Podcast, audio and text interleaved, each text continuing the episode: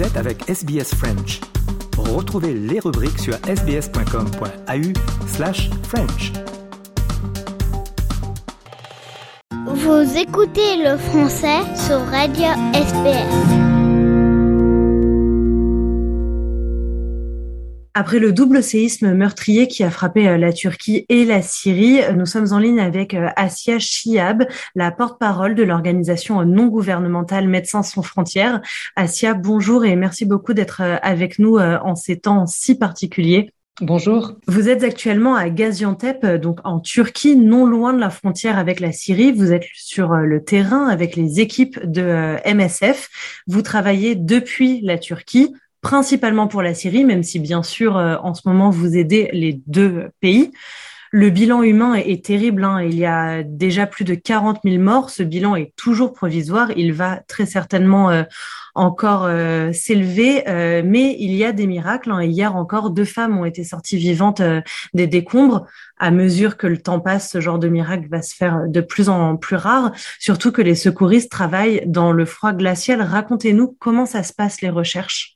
Alors en effet, euh, les recherches se poursuivent euh, toujours près de dix jours après le, séisme, euh, mais elles sont quand même nettement en train de, freiner, voire de s'arrêter. Il, y a, quand même plusieurs régions qui ont été affectées, qui certaines zones en tout cas, pour lesquelles les opérations de secours sont, sont maintenant terminées.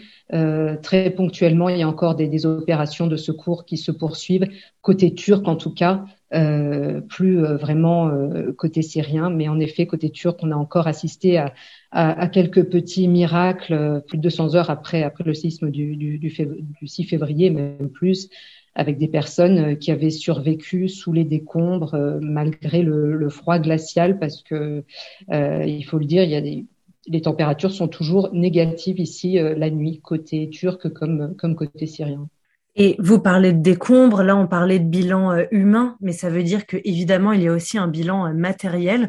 Comment la Turquie et la Syrie vont se reconstruire matériellement, j'entends, après cette catastrophe naturelle? Alors, il y a déjà des annonces qui ont été faites très rapidement côté turc, affirmant dans un an tout serait reconstruit. Je crois que personne euh, n'y croit, euh, n'y croit sincèrement. En tout cas, euh, aujourd'hui, tout est mis en œuvre pour pour reloger les personnes qui sont qui dorment dehors sous des tentes ou dans des abris très précaires depuis depuis dix jours parce que les, Turcs ont utilisé ont réquisitionné toutes sortes d'abris des écoles des universités des stades pour pour installer des personnes qui, qui avaient tout perdu. Euh, ces abris temporaires sont en train de se, se, vider peu à peu parce que beaucoup de, de, de containers euh, ont, ont fait, euh, sont apparus.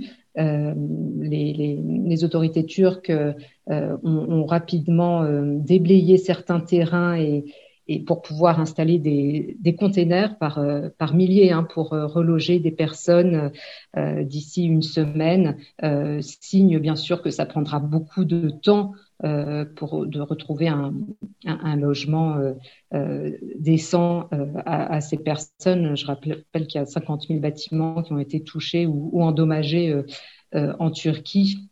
Et en Syrie, c'est encore c'est encore une autre, euh, une autre problématique. Je, je, parle notamment du nord-ouest de la Syrie, en tout cas la, la zone enclavée qui n'est pas contrôlée par, euh, par euh, le gouvernement syrien et où là la reconstruction bah, va prendre beaucoup beaucoup de temps parce que parce que tout simplement il n'y a pas de moyens, très peu de très peu de moyens. On l'a vu aussi dans, dans les secours des fonds internationaux qui qui n'affluent pas autant qu'ils affluent euh, en Turquie et, en Syrie, dans la, zone qui a été affectée était de toute façon une zone déjà très sinistrée, euh, qui compte, dont la moitié de la, la population est, déplacée. On a déjà beaucoup de tentes, euh, des camps déplacés euh, dans, dans, cette région du nord-ouest de, de la Syrie, la région d'Idlib.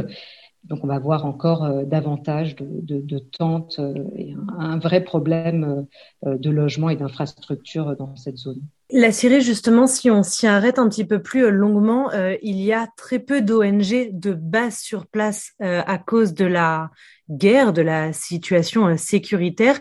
MSF fait partie des rares, des seules organisations sur place en temps normal. Donc, vous étiez déjà là au moment de la catastrophe naturelle. Euh, il n'y avait qu'un seul passage. Là, on apprend que Damas a autorisé l'ouverture de deux couloirs humanitaires supplémentaires, mais dans des zones contrôlées par la rébellion. Au quotidien, concrètement, comment ça se passe l'aide des rescapés, l'aide des personnes impactées dans ces endroits? C'est pas du tout le, même scénario euh, que celui auquel on a assisté euh, en, Turquie, alors qu'on parle d'une catastrophe similaire. Euh, mais l'aide, ben, il y en a tout simplement pas eu pour euh, ce qui est des premiers jours euh, qui ont suivi la catastrophe en Syrie. Euh, alors nous, oui, on était en effet présents sur place depuis le début du conflit. Ça fait plus de dix ans qu'on est présent en Syrie. Aujourd'hui, c'est une équipe entièrement syrienne qui, est, présente dans la région d'Idlib et qui, elle, a pu se, se mobiliser dès les premiers jours, dès le premier jour pour prendre en charge euh, les, les, nombreux blessés qui ont afflué euh, vers les hôpitaux qui sont soutenus par, euh, par MSF notamment. Nous, on a vidé nos, nos stocks d'urgence en, en, trois jours, pendant les trois premiers jours, c'est-à-dire à peu près 12 tonnes de médicaments et de matériel chirurgical qu'on a donné aux, hôpitaux, à une dizaine d'hôpitaux d'Idlib. donc, on n'a plus de stock d'urgence aujourd'hui. Notre priorité, c'est de, de, nous réapprovisionner. Euh, mais c'est vrai que les Syriens ont, manqué de tout, les hôpitaux en particulier. Ils nous ont demandé euh, euh, dans les premiers jours de leur fournir du plâtre parce qu'il y avait énormément de, de traumas et de blessures qu'il fallait soigner, et aussi des sacs mortuaires. Il y a eu un, bilan, le, le, bilan est très élevé aussi très lourd côté syrien et, et les Syriens manquaient euh, de sacs mortuaires. Voilà ce euh, avec quoi on a pu les aider euh, dans les premiers jours. Mais, mais les pénuries sont sont très générales. Il, manque d'essence, de couverture, des, des, de, des biens les, plus basiques. Et c'est ça aussi qu'on a apporté dans les premiers jours, essayer de donner des, couvertures, euh, des abris, des tentes, euh, euh, à manger et à, boire, de l'eau à, tout, à tous les Syriens sinistrés après ce séisme, et puis voilà, qui se sont retrouvés dans des camps de déplacés qui sont déjà très importants et, déjà, très dénués de, ressources, ces, camps de réfugiés, et, c'est vers eux que, notre attention se tourne maintenant. Que ce soit la Turquie ou la Syrie, euh, à quoi on peut s'attendre dans les prochains jours? À de moins en moins de moyens, à de plus en plus de difficultés? Alors, euh, on n'espère pas. Euh, évidemment, c'est un risque. Pour la Turquie, il y a une mobilisation générale absolument gigantesque. On l'a vu dès le premier jour, avec également une aide bilatérale importante dont bénéficie la Turquie. C'est près de 80 pays étrangers qui ont proposé leur aide. Euh, on le voit sur le terrain, dès, les premiers jours, on voyait des secouristes de, différents pays. Euh, je crois qu'il y a 10 000 personnels étrangers sur, euh, sur le terrain, des, hôpitaux de campagne qui ont été déployés un peu partout, mais ça c'est surtout pour parer à l'urgence. Donc c'est vrai qu'on peut se poser la question de, de l'après. Il y a eu un fort élan de mobilisation, même s'il y a eu un, appel encore de l'ONU euh, un appel à, mobilisation des États. Il faut que, cette aide dure euh, sur la durée. Nous, on, s'inquiète en effet surtout de, de, l'après. Euh, dans un mois, quand tout le monde sera reparti, il y aura toujours toujours des soins euh, des, notamment post-opératoire. L'impact psychique aussi est, est énorme de, ce séisme. C'est un, un, traumatisme euh, qui, qui, va durer et donc euh, euh, on sait que les soins en santé mentale vont être très importants. on peut compter, on peut faire confiance, je pense, en partie au, au, système de santé turc qui est quand même très solide. et encore une fois, c'est une situation tout à fait différente en Syrie, euh, qui a souffert, vous l'avez dit, de, de 12 ans de, guerre, qui a connu 12 ans de guerre, qui a un, système de santé qui est, qui est à terre, euh, littéralement, euh, avec des pénuries, euh, des pénuries régulières, des problèmes euh, d'approvisionnement.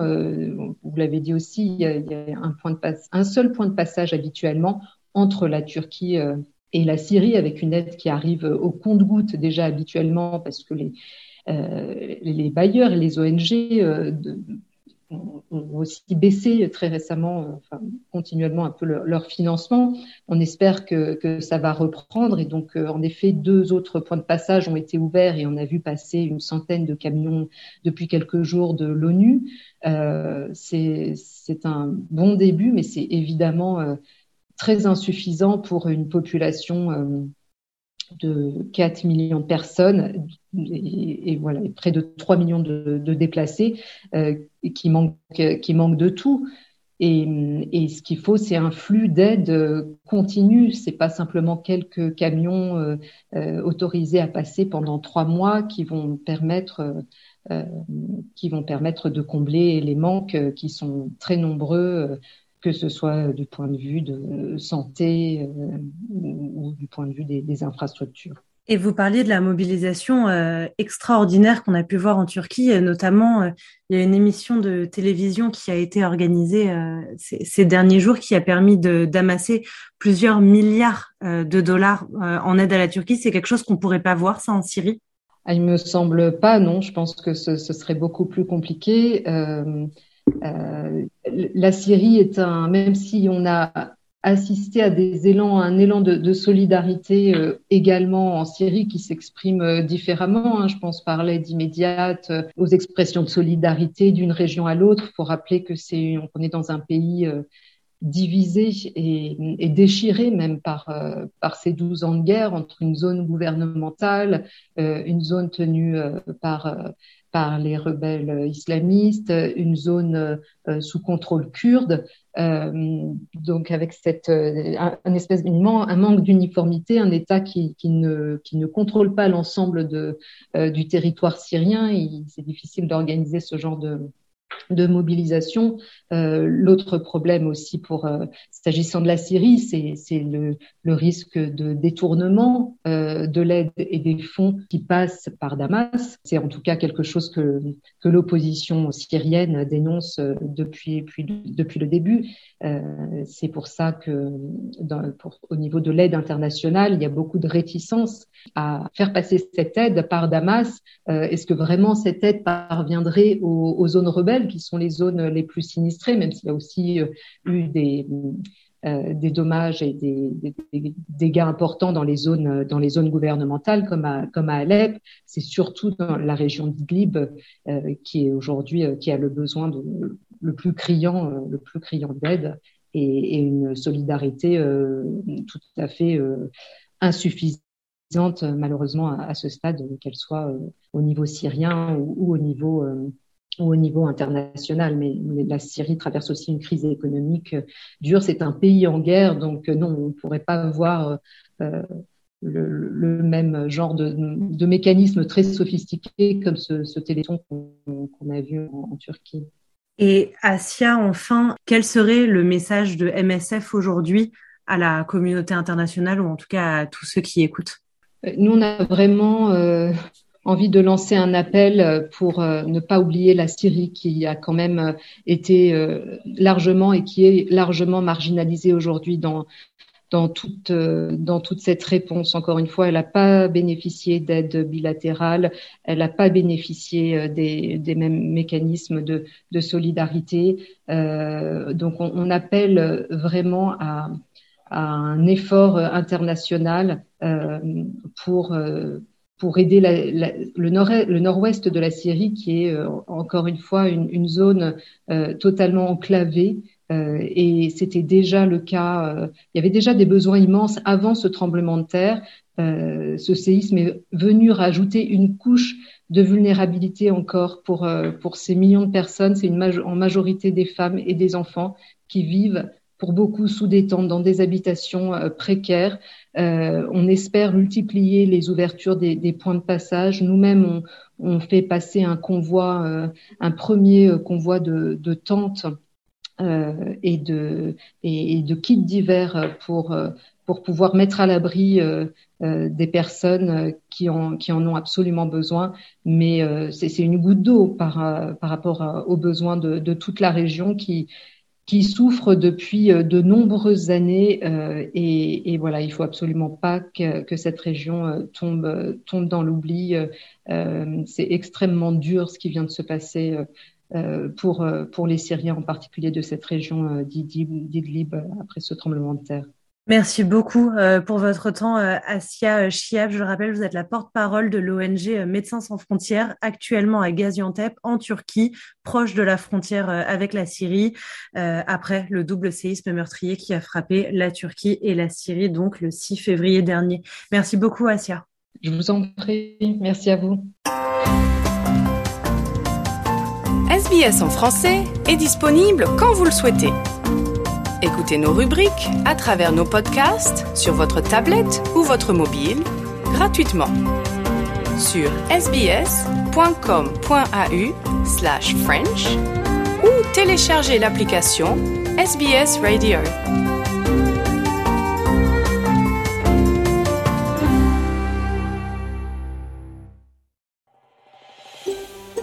Vous voulez entendre d'autres rubriques comme celle-ci?